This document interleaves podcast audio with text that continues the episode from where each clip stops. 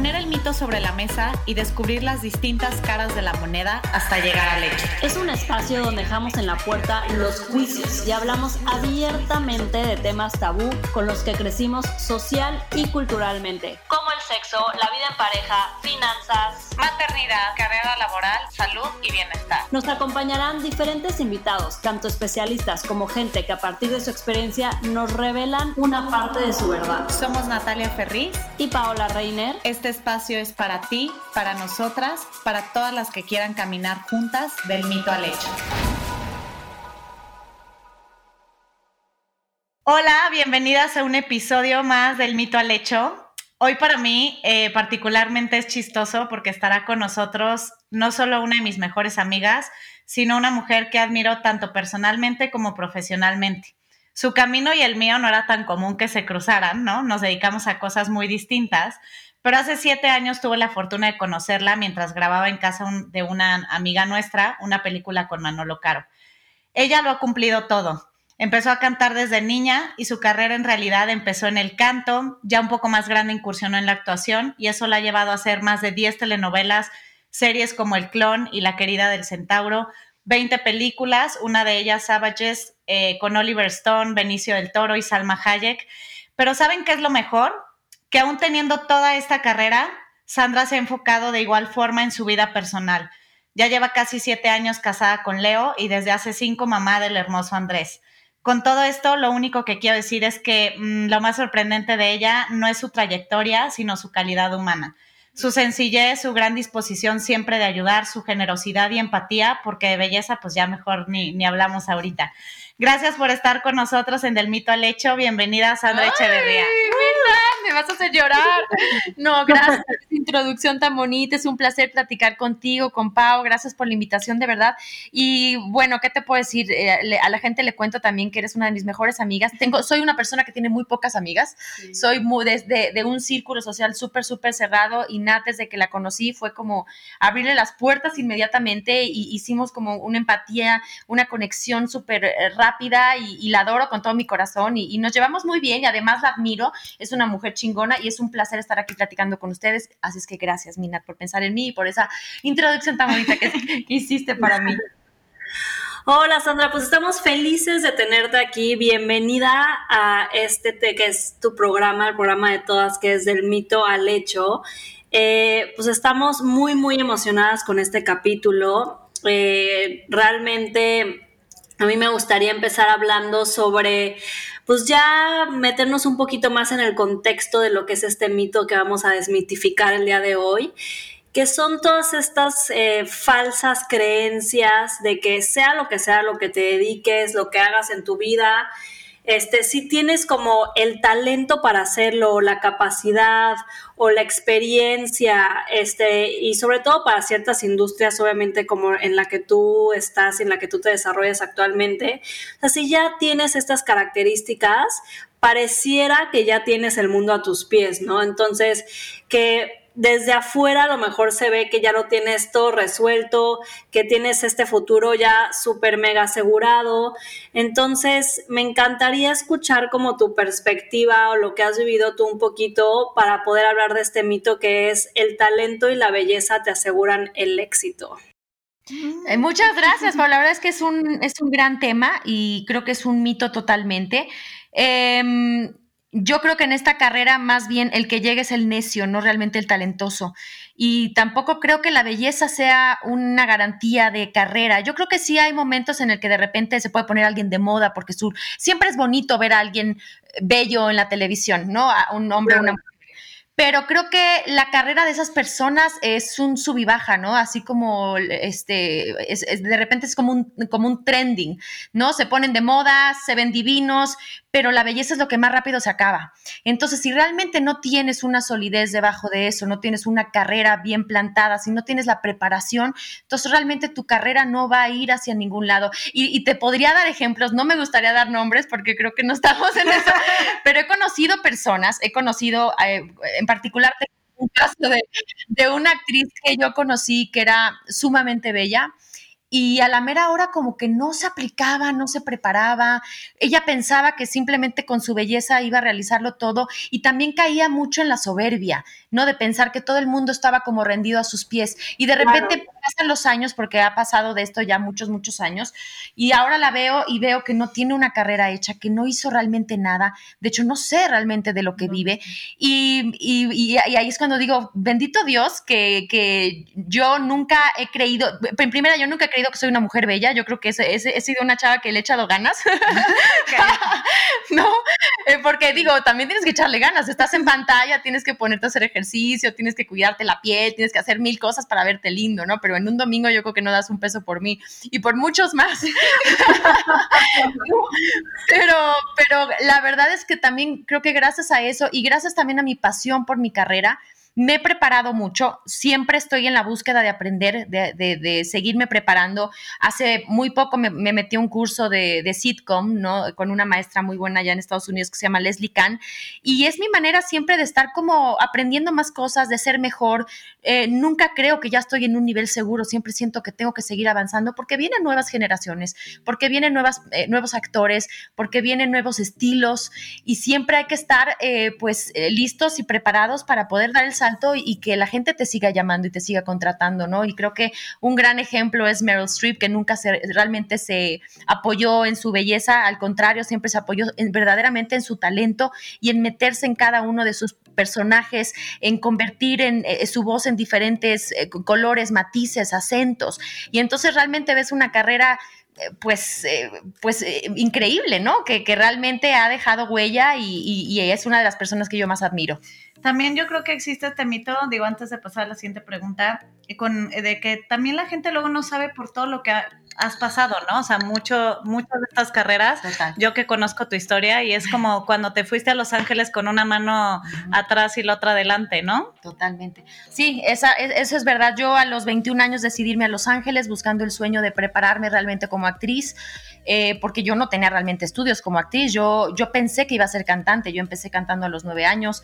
Eh, a los 14 años empecé en un grupo musical y estuve de los 14 a los 20 años cantando. Cuando me dan una oportunidad para actuar, pensando en que eso me iba a ayudar a mi música. Y entonces yo entro y digo, pues sí está padre la actuación y me empiezan a llegar más oportunidades. Y digo, bueno, si lo voy a hacer, lo voy a hacer bien, no voy, no voy a ser una actriz improvisada. Entonces a esa edad hablo con mis papás, decido irme a Los Ángeles y me voy a, a, vender jeans y me voy a... a, la sí, a, la aventura la aventura. Le, decía yo a mi mamá, oye, si te sobra alguna bolsita padre ahí que tengas de marca, pásamela para que yo te la venda. O a mi papá, pásame algún reloj que yo no tengas. y así me la pasaba. Había días que te juro, tenía que vender yo cosas para poder comprar para el súper. Em, fue muy complicado, me tardé tres años en conseguir una visa de trabajo. Y ya después de eso, no te puedo contar todas las audiciones que yo he hecho en mi vida, ¿no? Eh, que eso, por eso, o sea, justo antes de que toques ese tema, Sandra, creo que me gustaría hablar más allá de tu carrera, como que muchas de las que nos están escuchando, eh, casi en cualquier industria, eh, esta parte manejo del rechazo, ¿no? Forjar la piel, ¿no? Mostrar vulnerabilidad, así como mucha gente no se queda un X puesto de trabajo, ¿no? Aunque de repente sientas que tienes las capacidades, pero te preparaste, pero neta tienes todo el mapa puesto. Este, muchas veces para la otra persona o sea, en tu caso, en tu industria, es esta parte de las audiciones, ¿no? Y entonces, aunque tú creas, ¿no? La otra persona, pues no es exactamente lo que está buscando y cómo no afectar tu seguridad y tus ganas de salir adelante, ¿no? O sea, en mi experiencia personal, ¿no? A veces es difícil como como entender cuando no es tu momento, qué es la situación o no es lo que se busca, pero es bien difícil forjar la piel con esta parte de, del manejo del rechazo, ¿no? O sea, tú me has platicado muchísimas muchísimas anécdotas y está muy cañón. Está muy cañón porque es vivir desilusión tras desilusión tras desilusión. Yo te voy a decir, yo he tenido varias etapas en mi vida y, en, la primera etapa y tal vez en la segunda también, eh, nunca quise tirar, tirar la, toalla. Yo siempre estaba con esta idea de seguir y seguir y seguir y cada audición, no te voy a decir que no me echaba a llorar y me deprimía y decía, este, nunca va a suceder, ¿sabes? Ya no quiero más esto, pero se, siempre seguía siempre, eh, también era como una forma de, de, darme más fuerza para seguir luchando y seguir luchando. Y de repente pasa lo de la película de Oliver Stone y digo, wow, ya a partir de esto ya mi carrera en Hollywood ya se hizo y resulta que no es cierto. No es cierto porque regresas a tu audición y te dicen, ah, tú eres la que salió en Salvajes, ah, qué bueno, venga, ya estás lista para tu audición y no te quedas. ¿Sabes? Creo que también a través de los años he aprendido a, darle prioridad a diferentes cosas. Hoy en día ya tengo familia, hoy en día ya tengo mi esposo, ya tengo un hijo, ya todo cambió. Entonces ya no tengo esta sed y esta hambre por el éxito de matarme y de dar todo por estar en Hollywood. Te digo una cosa, ya ahorita eso pasó a segundo término. Lo que yo busco hoy en día ya es tener un trabajo que me deje estar con ellos, porque no me quiero perder el, que, el que mi hijo crezca, el que yo esté con él en la escuela online, el que esté yo viéndolo en sus clases de fútbol o con mi esposo. No, entonces obviamente ya, este ya es mi tercera etapa y te digo una cosa, en mi tercera etapa soy la más feliz, porque tengo mucho más paz interior, porque realmente hago las cosas que me apasionan que me gustan. Exacto, ya no hago sacrificios y ya hago audiciones, sí, lo, porque lo sigo haciendo, pero simplemente de los proyectos que realmente quiero hacer. Ya no me voy a matar por hacer hasta un guest, porque digo, yo me tenía que matar haciendo audiciones hasta para un guest star role de una serie en donde iba a aparecer en un cameo, ¿sabes?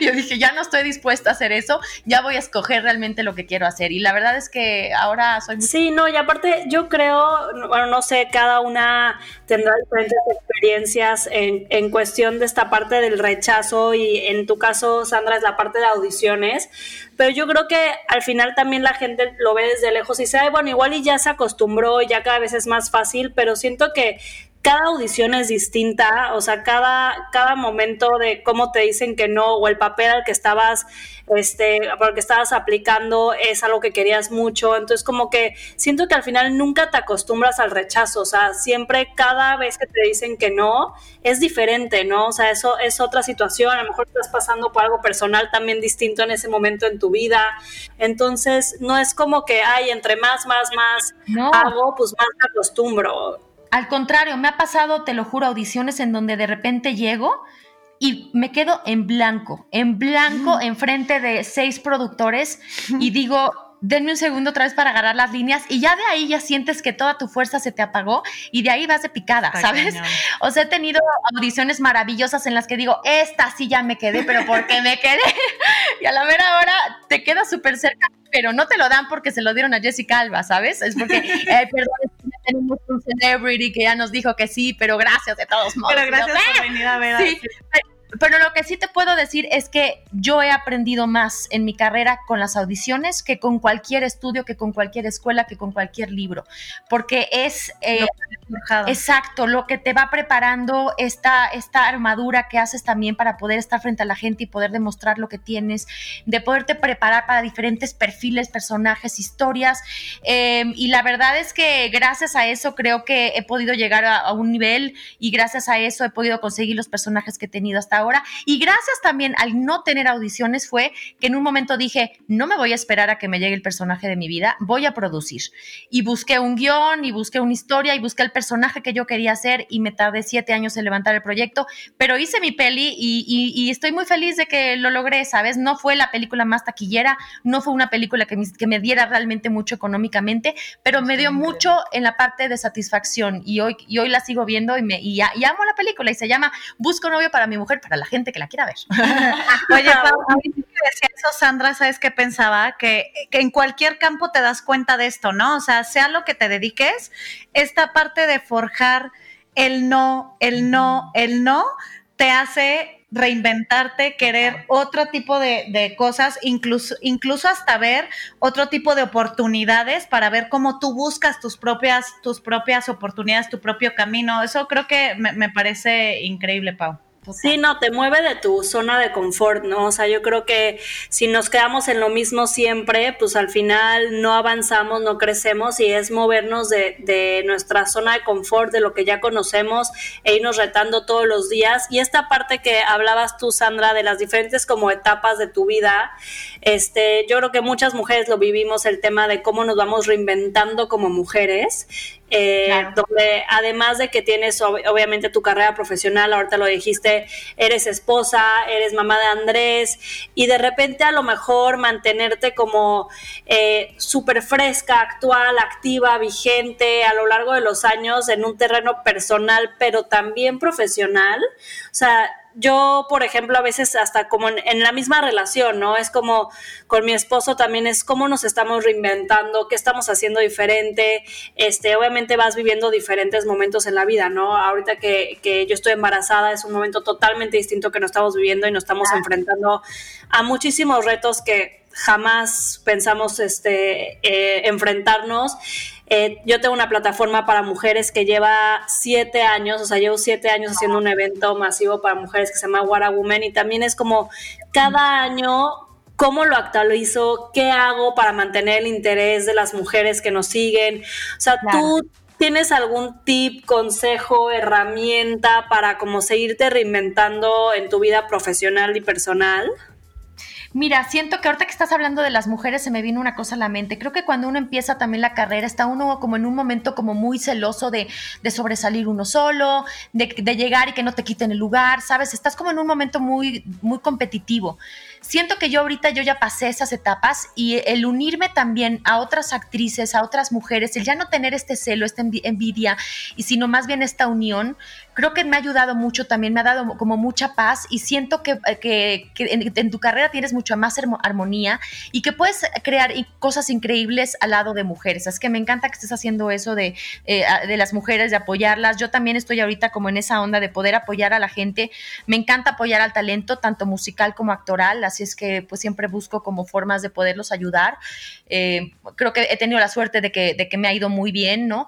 Y también otra cosa que... Eh, que hago siempre es buscar otras, otras canastas, porque no voy, a poner no voy a poner los huevos en la misma canasta siempre, ¿no? No puedo depender solamente de esta carrera, porque yo sé que esta carrera en algún momento seguramente va a empezar a tener su declive, sino que creo que es importante eh, apoyarte de otras cosas, ¿no? Yo, por ejemplo, desde que empecé a trabajar y empecé a ganar mi dinerito, lo que hice fue empezar a meterme al, real estate y, a, las propiedades, y me gusta mucho otro tipo de negocios, ¿sabes? Entonces creo que es importante también eso. Diversificación. Diversificación exacto, ¿no? Porque si tú pones toda tu atención en una cosa y de repente eso no sale, te vas a frustrar muchísimo. Entonces siempre tienes que tener como otras motivaciones, otras cosas en donde te puedes enfocar y crecer y que en un futuro, yo, yo digo, yo siempre le digo a Nat aquí y a mi esposo, en un futuro quiero vivir de mis rentitas. y como mujer, ¿cómo te reinventas día con día? Como mujer, la verdad es que siempre busco nuevas motivaciones y nuevas inspiraciones. Y soy una mujer muy hiperactiva. Siempre estoy buscando un proyecto o algo que hacer. Me invento cosas. De hecho, hasta mi esposo me dice, ¿me puedes dejar el domingo descansar? y es que siempre ya es de, bueno, amor, el domingo ya a las nueve de la mañana nos vamos a correr. Y entonces el pobre es así de, ya, por favor, déjame en paz. ¿Sabes? Entonces siempre, siempre estoy creando proyectos. Es parte de mi, de mi hiperactividad que, que es una maldición porque se la pasé a mi hijo. Híjole, sí. ¿Verdad? Es terrible, mi hijo, es muy, muy, muy hiperactivo pero siempre estoy, como te digo, creando cosas, creando proyectos. Este, ahorita, por ejemplo, en la pandemia fue un reto porque fue la primera vez en donde me tengo que estacionar y yo nunca he estado estacionada, siempre me estoy moviendo, siempre estoy buscando y todo. Entonces, de repente estar en un departamento encerrada era muy complicado y tuve que aún así inventarme cosas para viajar, aún con las precauciones y todo, porque no me podía yo quedar quieta. Y empecé a, componer con compositores eh, vía este, pues online también para poder crear música y empecé a trabajar en mi disco y empecé a, decorar un departamento vía online, ¿sabes? O sea, como que empecé a buscarle, ¿sabes? Porque si no, yo, yo soy de las que si no tengo que hacer, me primo y, me pongo mal. Yo siempre necesito tener esta satisfacción de estar haciendo algo, inclusive de estar tomando un curso online. Ahora en la pandemia me puse a, tomar un curso online de decoración. ¿Hiciste en The, Master? Este en New York ah, New York este Institute. sí, sí, sí. bueno ahí me, eché ese curso tomé otro también de bueno me, metí a las masterclasses de Cristina Aguilera con, de, ah, canto también de actuación con Natalie Portman. Entonces creo que es súper importante eso no siempre alimentar tus pasiones. Eso está padrísimo. Y siempre estar creciendo. ¿no? sí en la pandemia sobre todo que, que, para muchas fue este reto de cómo desde mi casa o desde el encierro, eh, qué puedo hacer para moverme, para retarme, para seguirme manteniendo activa y como dice Sandra, o sea, no deprimirme, ¿no? Que, que mm. lo hemos visto en algún otro capítulo del mito al hecho, que de lo único que tenemos control es de la actitud que tomamos ante las cosas que pasan en la vida que no tenemos control, ¿no? Entonces... Totalmente esta actitud que tú tuviste de salir, moverte, ver cómo la hacías, eh, yo creo que es algo que, que, todas las mujeres deberíamos de tomar en cuenta siempre porque todas tenemos dos caminos, ¿no? O te deprimes y dejas de hacer cosas y te sientes mal por, o sea, por ti o por la situación o por todo lo que estás pasando o tomas acción, ¿no? Exacto. Entonces, eh, este, creo que ese es un gran ejemplo de cómo a pesar de todo lo que estábamos pasando, o sea, te pudiste mover, retarte y seguir manteniéndote activa, fresca. Y creo que ahí en cuanto a la reinvención, venía escuchando justo un podcast eh, con un psicólogo que decía que eh, la mejor manera de estar bien contigo mismo es ver lo que te satisface y lo que te hace sentir bien, ¿no? Y ahorita Sandra hablaba de alimentar las pasiones, o sea, yo creo que esa parte de, de, mantener esta reinvención este, como mujer o como ser humano tiene que ver con eso, o sea, como estar alimentando continuamente esas pasiones que tienen que ver desde un lado profesional hasta un lado personal, ¿no? Eh, también por otro bueno, dándole un poquito de giro, eh, creo que nunca hemos hablado sobre eh, esto que voy a mencionar a continuación en Del mito al hecho, pero eh, preparando el episodio, Pau y yo hablábamos mucho que de repente a las mujeres nos da mucho el síndrome del impostor. O sea, ¿a, qué, ¿a qué me refiero? Que de repente es como creértela, ¿no? Sin perder la humildad, pero saber que por algo estás ahí, ¿no? O sea, a todos creo que nos ha pasado sí. esta parte de decir como, de verdad merezco estar en donde estoy, tener lo que tengo, igual y, igual y no soy tan chingona, igual y no soy tan merecedora, ¿no? Y entonces nos empezamos a preguntar muchísimas cosas de, pero ¿será que sí? ¿No? O sea, ¿será que yo soy esa persona? ¿Será que soy capaz? Y cada reto que nos pone la vida es como de repente, o sea, a mí me pasa, me lanzo como el borras, pero primero me lanzo y después digo como, neta, o sea, seré yo esa persona, ¿no? Y de repente entramos en un síndrome del impostor. A mí me ha tocado platicar también contigo y y también como ser humano lo vives tú, que de repente dices, igual y no, no soy tan buena, igual y no, no, este, tanto en la actuación, igual en el canto, etcétera. Esta parte del síndrome del impostor, creo que tú lo has vivido durante toda tu carrera, ¿no? También.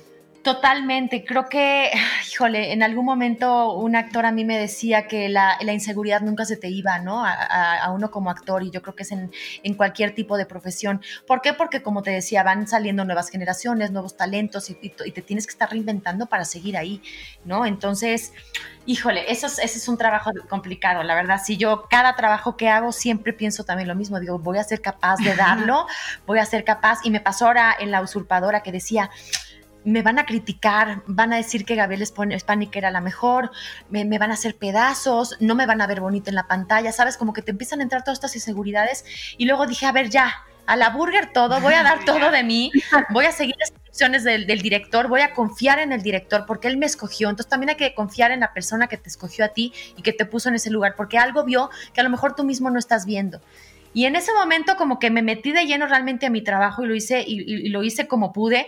Y me fue tan bien, em, eh, la gente no sabes qué buenas críticas, eh, rompimos este récord de, audiencia, me gané dos premios con esa, con esa novela y jamás lo pensé, jamás lo pensé. Y la verdad es que ahora, hoy en día, es uno de mis trabajos que más, más satisfacción me dan y sé que es una novela y sé que estuvo en Televisa y sé que no es una película en Hollywood, pero es un trabajo que a mí me da, como que me llena de seguridad. Y digo, a ver, si pude ahí, es, significa que voy a poder en cualquier cosa, ¿no? Entonces, nada más hay que seguirse preparando, eso sí, nunca hay que soltar la, toalla, siempre hay que seguirse preparando y, nada.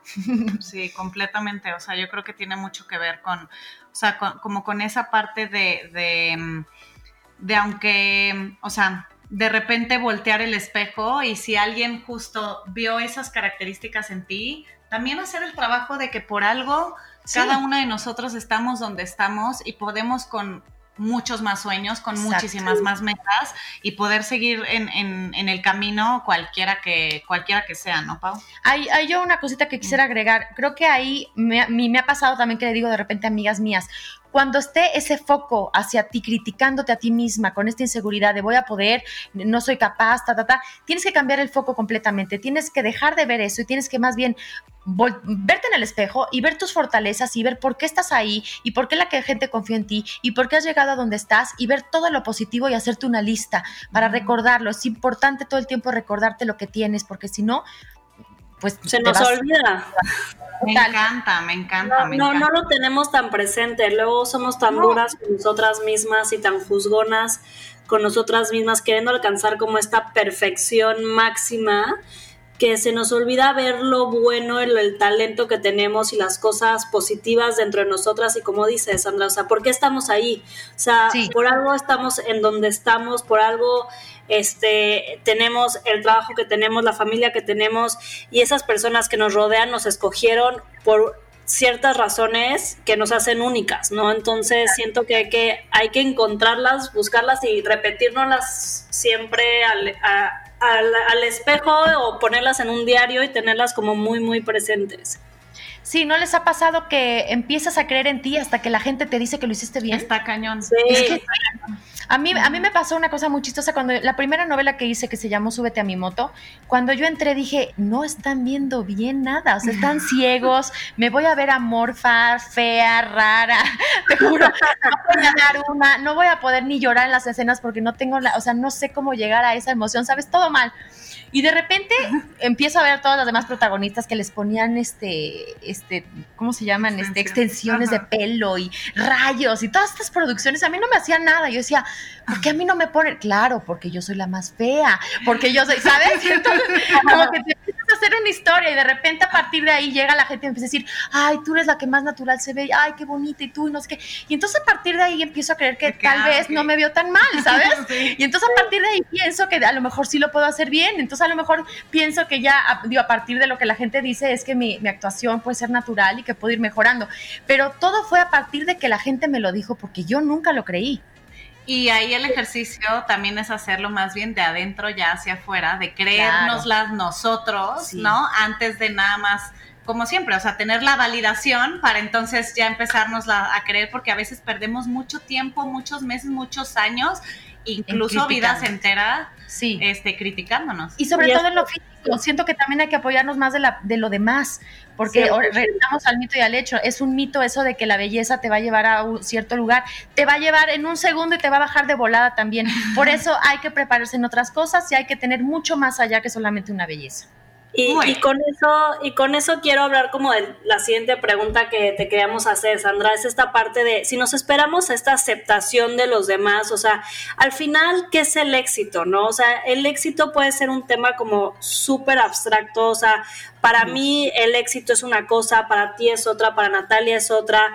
Este, entonces, si estamos a lo mejor esperando a que alguien nos dé este reconocimiento desde afuera en lugar de ser nosotras mismas, a lo mejor también estamos basándonos en su percepción del éxito, ¿no? Entonces, es muy cañón y muy difícil realmente descifrar o definir qué es el éxito, ¿no?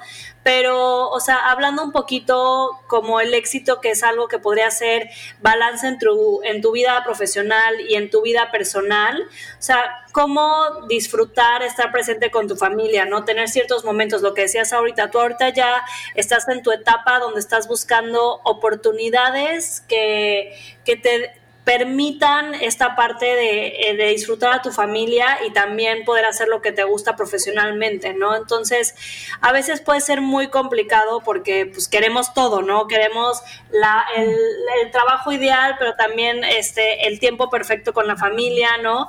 Entonces, este, hablábamos Nati y yo un poquito preparando el capítulo como esta parte de, obviamente, si se te va todo demasiado a la parte profesional, es evidente que te va a faltar algo personal, ¿no? Tendrás carencias personales o, o viceversa. O sea, si estás 100% enfocada en tu familia, pues a lo mejor pues no te das este tiempo para enfocarte en tu carrera profesional, ¿no?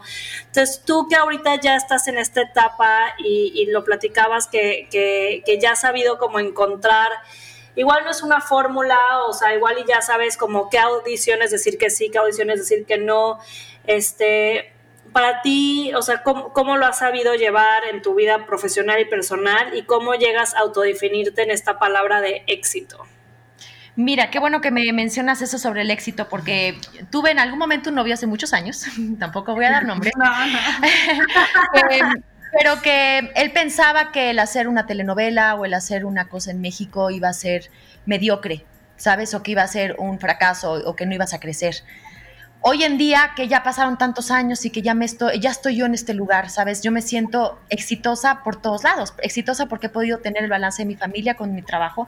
Veo a muchas mujeres y he visto muchas actrices también en la carrera que de repente se enfocan tanto en tener éxito y en llegar a hacer una serie en Hollywood, una película, que de repente voltean hacia atrás y ya no tuvieron hijos y ya están congelando óvulos porque ya se les pasó el tren de ser mamás.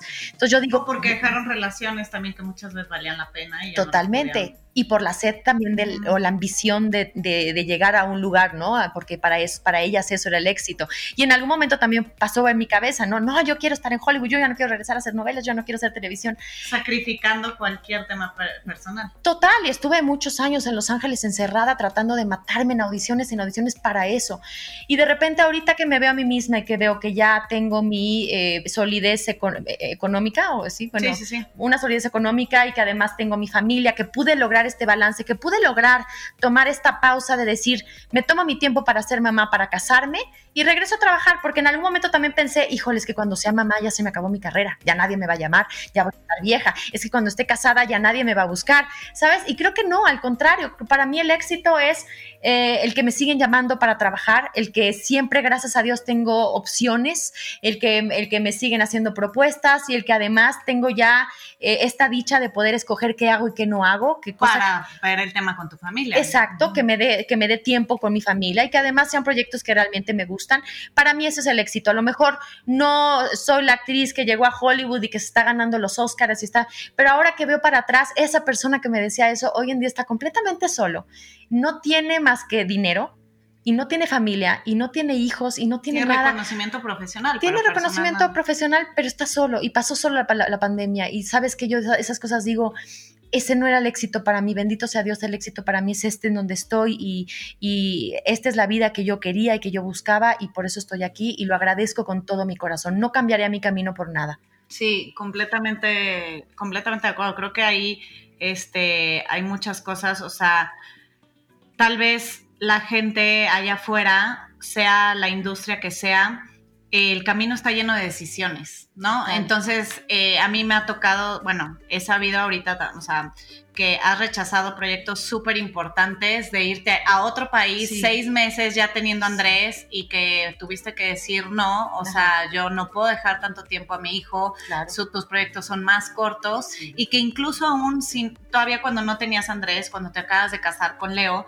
pero que querías ser mamá, desde ahí empezaste a forjar una serie de decisiones en tu camino que, realmente te llevaran a alcanzar estas metas personales a la par que las metas profesionales, ¿no? La verdad, creo que no es nada fácil. La verdad es que yo creo que no es nada, nada, nada fácil. Yo ahorita que tengo a Chloe, está eh, Pau, que está ya nada de tener a, a Martina, este como poder hacer ese balance, pero también creo que me quedo con esta parte de tomar decisiones, ¿no? O sea, de que realmente no es de, ah, porque me llevó la vida para allá, ya sea profesional o personal, y pues para allá le di, ¿no? O sea, yo creo que sí somos unos seres que conscientes que tomamos decisiones a tiempo y que somos el resultado de lo que de lo que decidimos, y de lo que dejamos de decir. Totalmente. Entonces, pues bueno, Pau, cuéntanos. Este, pues nos vamos a la dinámica de mitos, Nat.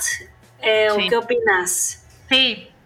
eh, mira, lo que vamos a hacer aquí, este, Sandra, hay una parte en Del mito al hecho donde preparamos unos mitos muy específicos para ti, donde tú tienes que decirnos si es completamente mito, a veces como, como cualquier mito, a veces tiene una parte a lo mejor medio de verdad, medio de mentira, no sé, entonces más bien tú siéntete libre de explicarnos corto, largo, más o menos como tú quieras, qué opinas de ese mito, ¿no? O sea, el primero...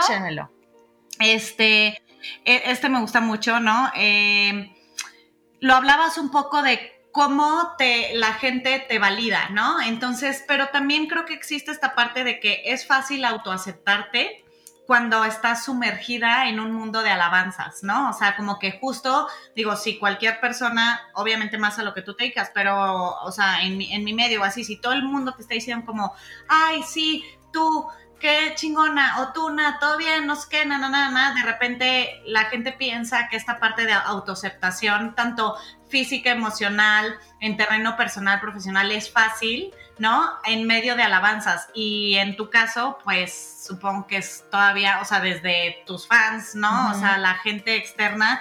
El, el, mito en realidad es saber si, si es fácil esta autoaceptación o este mito que se cuenta si toda la gente te está alabando. Yo creo que sí, obviamente ayuda mucho, ¿no? Y, eh, eh, vuelvo a hablar del ejemplo este de la, cuando hice la primera novela, ¿no? De que yo creía que no era la persona indicada, que era fea, que no, no, no, o sea, que todo, que todo iba a ser mal, que se iban a dar cuenta en algún momento de que, lo que habían tomado la decisión incorrecta. Pero en el momento en el que todos me empiezan a decir, cosas buenas y, alabanzas y, me empiezan a echar porras sobre esto, entonces me la creo. Y ahí es cuando digo, ok, lo voy a hacer, lo voy a hacer, bien, voy a tomar la decisión de irme a Los Ángeles a estudiar profesionalmente. Así es que yo creo que sí, totalmente. Y también Marilyn Monroe no se creía nada y todo el mundo la llenaba de alabanzas, ¿o no? Ese es un gran ejemplo. Sí, claro. Y de ahí se la creyó. personal. Y se la super creyó, a pesar de que era muy mala actriz. vean, la película, eh, no, todo el mundo se quedó Oh, oh my God. Pero era tan bella y todo que, con eso, ¿no? Ella se la tenía gran charme. Sí.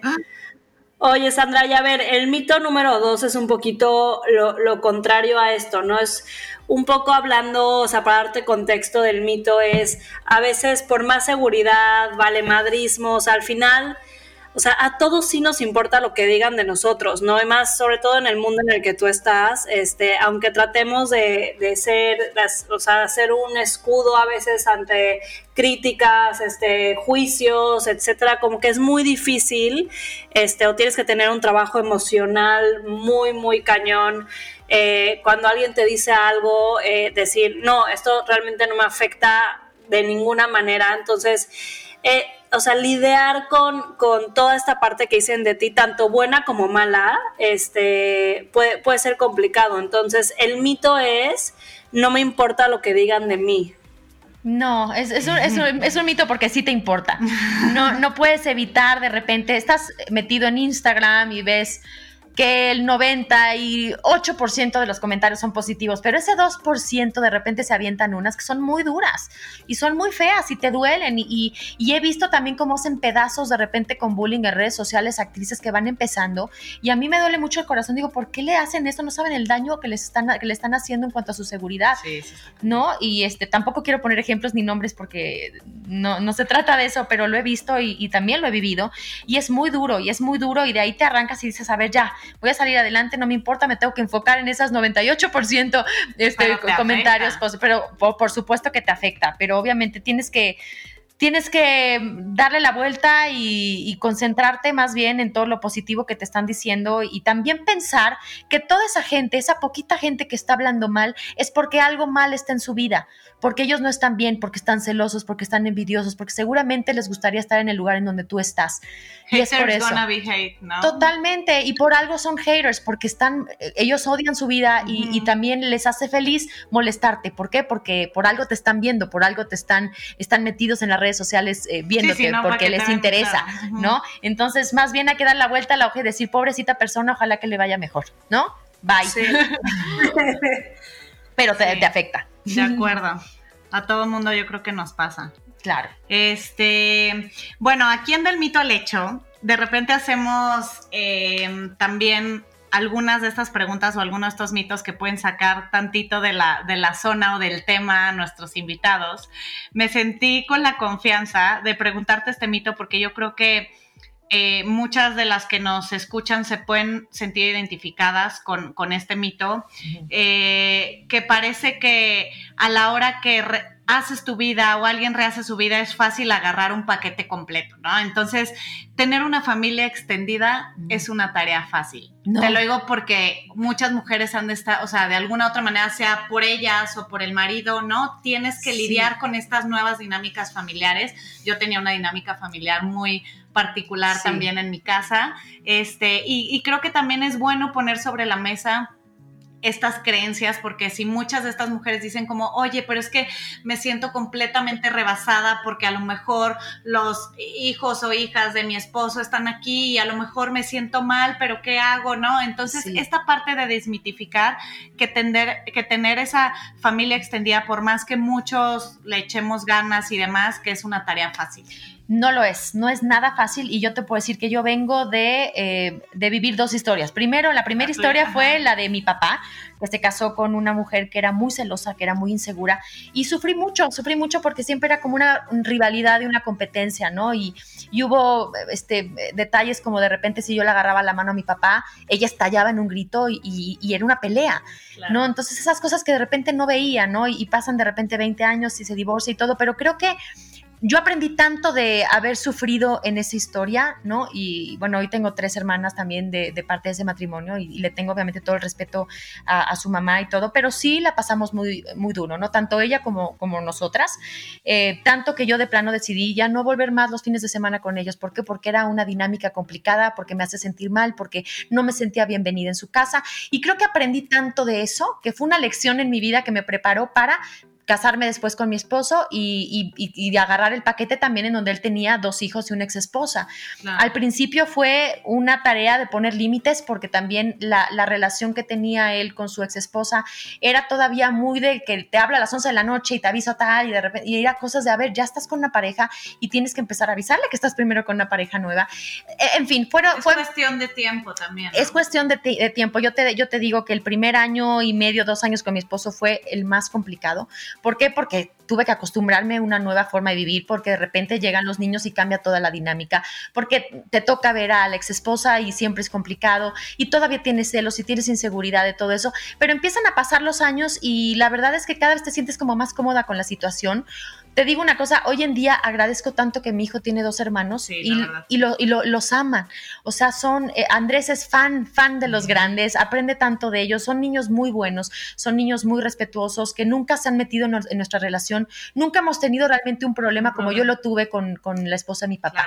Y creo que eso viene de que yo aprendí a lo que no tenía que hacer, aprendí a hacer lo que tenía que hacer y a lo que no tenía que hacer, ¿no? A darle su espacio, también a respetar el momento que tienen ellos tres solos, porque es muy importante importante que ellos también tengan sus tiempos solos, que yo no tenía con mi papá y yo era lo que más peleaba. Mucha prudencia, ¿no? Sí. Total prudencia, sí. Y obviamente sí, a veces te sientes un poco invadido y de repente sientes, estás en un, en un hotel en donde de repente se tienen que dormir todos juntos y son situaciones que son muy extremas y no te voy a decir que de repente siento, eh, entro en cortocircuito, pero hay que echarle ganas y lo que más agradezco es que son niños buenos, que me quieren, que los quiero y también seguramente ellos de repente han tenido un momento de ya no queremos ver a Sandrita, ¿sabes? Pero hemos ido lidiando muy bien hasta el día de hoy, que son ya adolescentes y que nos llevamos súper bien. Y ahorita pasamos una vacación en Navidad, creo que de las mejores, en donde hubo una, esta unión y en donde digo ahora, wow, te conocí de cuatro y de siete años. Y, ahorita ya, ya, tienen 13 y 16 años y nos seguimos abrazando y nos seguimos eh, dando de besos en el cachete y, y nos queremos mucho. Y como te digo, agradezco mucho la relación que tienen con mi hijo y para mí eso es lo más valioso. Así es que me siento muy afortunada hoy en día de tener una familia extendida. Claro. Sí, o sea, no es fácil, es retador, pero pues también tiene muchas cosas increíbles que a veces a lo mejor no vemos que, también son súper importantes. Oye, Sandra, este, pues ya se nos fue el tiempo rapidísimo, como en todos los capítulos, de verdad, ah, o sea, nos encanta estar a mí y a Nata aquí platicando y de repente ya veo el relojito y es como, no, ya, ya, ya, ya, no hay más tiempo. en el siguiente podcast, Pero estuvimos súper, súper felices. Yo creo que está increíble para las mujeres que nos escuchan como haber conocido este lado tuyo, eh, porque una cosa es lo que vemos en la pantalla, en el Instagram, eh, o, o lo, que conocen de ti este, por la historia que, que se cuenta de ti, pero pues estuvo increíble realmente como conocerte desde adentro, eh, esta parte tanto personal también como la parte profesional, todos los retos que por los que has pasado, que a veces pues nosotros ya te vemos ahí y dices, ah, pues ya, o sea, llegó ahí mágicamente, ¿no? Y, y pues entender un poquito que lo que hablábamos al principio, no importa lo que te dediques, pues sí es una chambota llegar a donde estás, o sea, nadie está puesto ahí nada más mágicamente porque así sucedió, ¿no? Entonces, eh, te quiero agradecer muchísimo eh, por estar en Del Mito al Hecho en esta ocasión, por inspirarnos con tu historia y, y pues esperemos que te tengamos más adelante en algún otro capítulo para hablar de otro tema. Ay, me encantaría, Pau. La verdad me la pasé tan bien que ni siquiera sentí que se fue el tiempo así corriendo. Yo estaba aquí ya. Aparte, me arranco y me voy. Ya vieron que me, voy, me dejo ir. Pero gracias a las dos, de verdad, me encantó el tema. Me encanta platicar con ustedes. Me encanta hablar con dos mujeres chingonas. Compartir también un poco de mi historia con ustedes. Gracias, de verdad. Y ojalá que me inviten pronto otra vez.